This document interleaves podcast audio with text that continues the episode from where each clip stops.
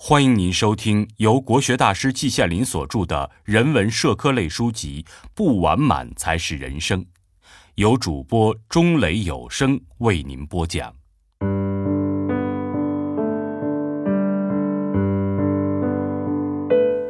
功德，共四篇，写于二零零二年五月二十八日至六月四日。第一篇。什么叫功德呢？查了一查字典，解释是公共道德，这等于什么都没有解释。但继而一想，似乎也只能这样。毕竟字典不是哲学教科书，也不是法律大全，要求他做详尽的解释，那是不切实际的。我先谈谈事实吧。我住在燕园的最北部，北墙外只隔一条马路就是圆明园。门前有青塘一片，面积仅次于未名湖。时值初夏，湖水潋滟，波平如镜，周围垂杨环绕，柳色已由鹅黄转为嫩绿，衬上后边杨树的浓绿，浓淡分明，景色十分宜人。北大人口中称之为后湖，因为僻远，学生来者不多，所以平时显得十分清静。为了有利于居住者纳凉，学校特安上木质长椅十几个，环湖半周。现在每天清晨和黄昏，椅子上总是坐满了人。据知情者的情报，作者多非北大人，多来自附近的学校，甚至外地的游人。这样一个人间仙境，能吸引外边的人来，我们这里的邻居谁也不会反对，有时还会窃喜。我们家住垂杨深处，却如入芝兰之室，久而不闻其香。有外来人来共同分享，焉得而不知喜呢？然而且慢，这里也不都是芝兰，还有鲍鱼。每天十点，玉洁来我家上班时，我们有时候也到湖边木椅上小坐。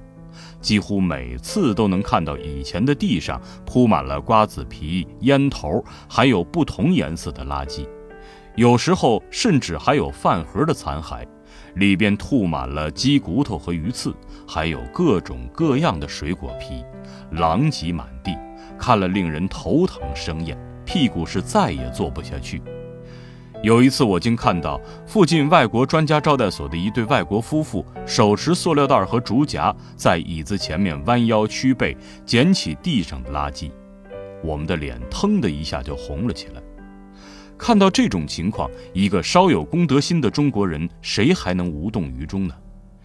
我于是同玉洁约好，明天我们也带塑料袋和竹夹子来捡垃圾，企图给中国人挽回一点面子。捡这些垃圾并不容易，大件的还好办，连小件的烟头也并不困难。最难捡的是瓜子皮，体积小而薄，数量多而广，吐在地上，脚一踩就和泥土合二为一，一个个从泥土中抠出来，真是煞费苦心。捡不多久就腰酸腿痛、气喘吁吁了。本来是想出来纳凉，却带一身臭汗回家，但我们心里却是高兴的。我们为国家做了一件小到不能再小的事情。此外，我们也有同志，一位邻居是新华社退休的老干部，他同我们一样对这种现象看不下去。有一次，我们看到他赤手空拳搜捡垃圾，无道不孤，我们更高兴了。中华民族是伟大的民族，这一点全世界谁都不敢否认。可是到了今天，由于种种原因，一部分人竟然沦落到不知道什么是功德，实在是给我们的脸上抹黑。现在许多有识之士高呼提高人民素质，其中当然也包括道德素质，这实在是当务之急。第二篇，这一篇的题目似乎应该起名为“风化”，但是因为第一，它与功德一中所谈到的湖边木椅有关；第二，在这里有伤风化与有损功德实在是难解难分，因此仍作功德，只是加上一个“二”字。这话题当然还是要从木椅谈起。长椅既是制造垃圾的场所，又是谈情说爱的圣地，是否是同一批人同时并举，并没有证明，不敢乱说。在光天化日之下。大庭广众之中，亲人们，特别是夫妇们，由于某些原因接一个吻，在任何文明国家中是都允许的，不以为怪的。在中国古代是不行的，这大概属于非礼的范围。可是到了今天，中国现代化了，洋玩意儿不停地涌入，上述的情况也流行起来，这我不反对。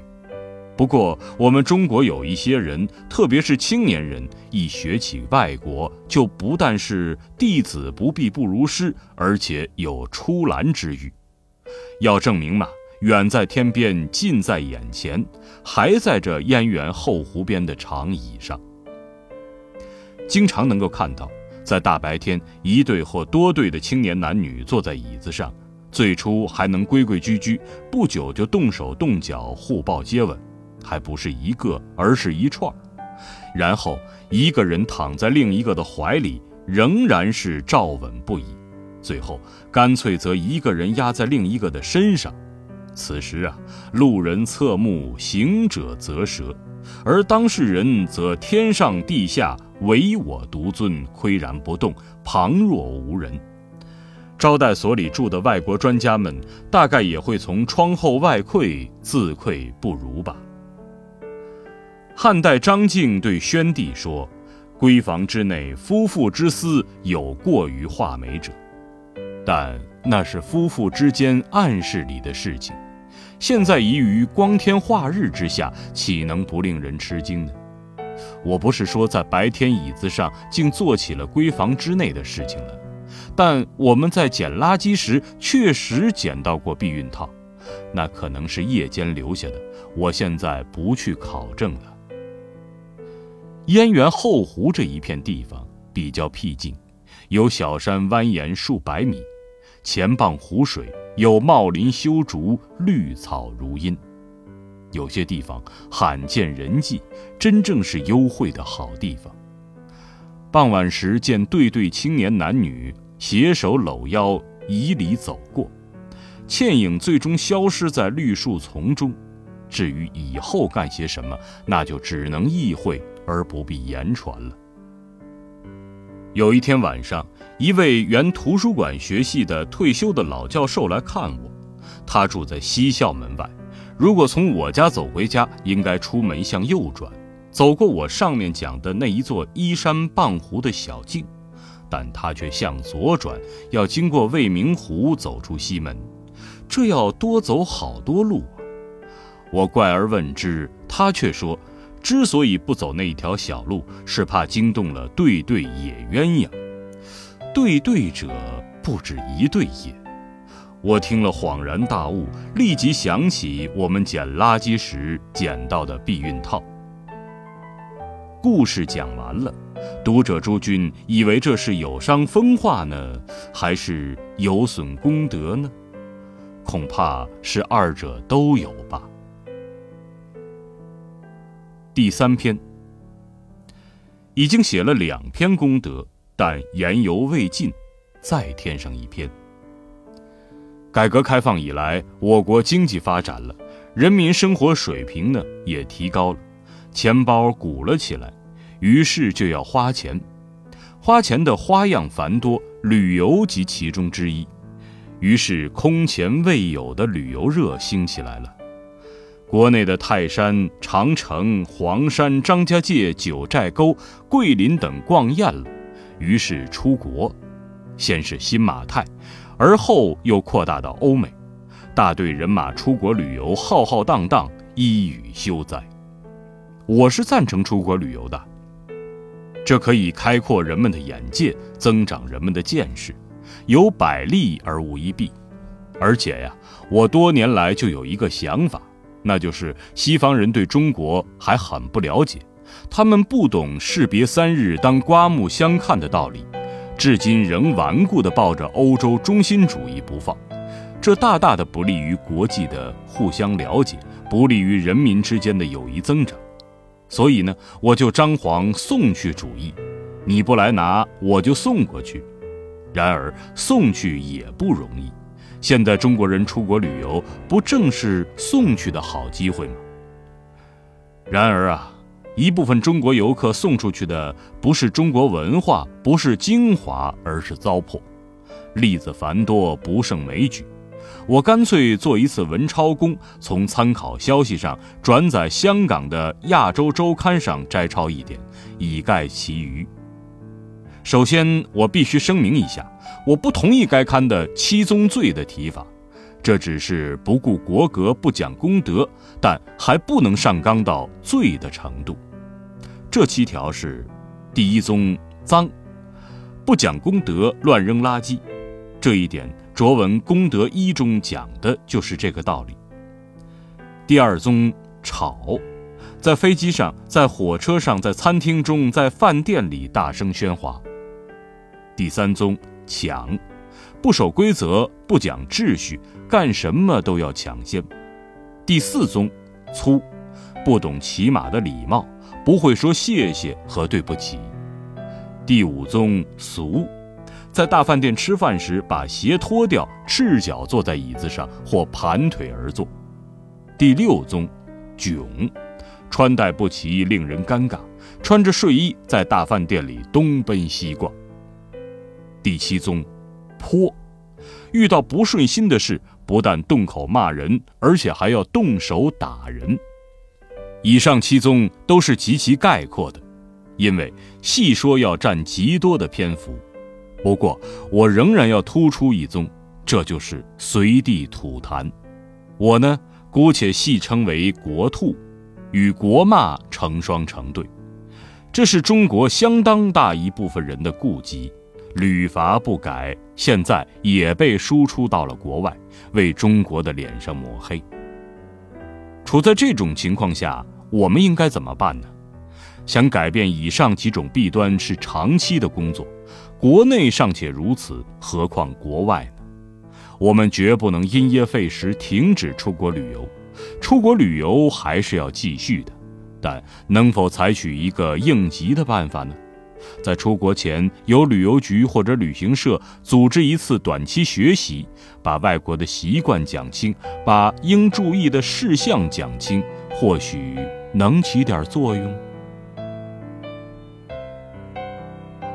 第四篇，已经写了三篇功德，但仍然觉得不够，现在再写上一篇，专门谈一谈这国兔。随地吐痰这个痼疾呀，过去已经有很多人注意到了。我记得鲁迅在一篇杂文中谈到旧时代中国照相，常常是一对老年夫妇分坐茶几左右，机前置一痰桶，说明这一对夫妇胸腔里痰多。据说美国前总统访华时还特意买了一个痰桶带回到美国去。中国官方也不是没有注意到这个现象。很多年以前，北京市公布了一项罚款的规定：凡在大街上随地吐痰者，处以五毛钱的罚款。有一次，一个人在大街上吐痰，被检查人员发现，立刻走过来向吐痰人索要罚款。那个人呢，也是处变不惊，立刻又吐了一口在地上，嘴里说：“哎。”五毛钱找钱太麻烦了，我索性再吐上一口，凑足一块钱，公私两利了。这个故事的真实性如何？我不是亲身经历，不敢确说。但是流传的沸沸扬扬，我是宁信其有而不信其无的。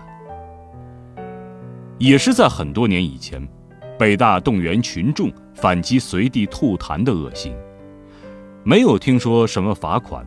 仅在学校内几条大马路上派人检查吐痰的痕迹，查出来以后，用红粉笔画一个圆圈，以痰迹为中心。这种检查简直易如反掌，隔不远就能画出一个大红圈。结果是满地斑斓，像一幅未来派的图画。那结果怎样呢？在北京大街上，照样能够看到和听到。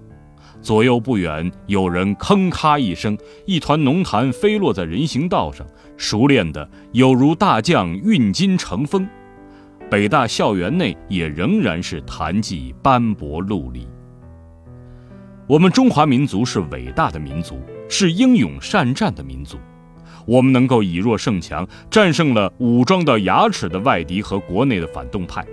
那么，我们对像国兔这样的还达不到险界之极的弊端，竟至于如此的束手无策吗？更为严重的是，最近几年来，国际旅游之风兴起，国兔也随之传入了国外。据说，我们近邻一个国家为外国游人制定了注意事项，都用英文写成，独有一条用的是汉语，即“请勿随地吐痰”。针对性极其鲜明，但绝非污蔑。我们这一张脸该往哪里摆呢？治这样的顽疾有什么办法呢？我认为是有的。新加坡的办法就值得我们参考。他们用的是严重的惩罚。你要是敢往大街上吐一口痰，甚至只是丢一点垃圾，罚款之重，处理的让你多年难忘。如果在北京大街上有人吐痰，不是罚他五毛，而是罚五百块，那他应该就绝对不敢再吐第二口了。但这要有两个先决条件：一是耐心教育，不厌其烦地说明利害，苦口婆心；二是要有国家机关、法院和公安局等有力的支持，绝不允许任何人耍赖。实行这个办法必须要持之以恒，而且推向全国。那么，用不了几年的时间，国兔这种恶习应该就可以根除了。这是我的希望，也是我的信念。季羡林，二零二零年五月二十八日至六月四日。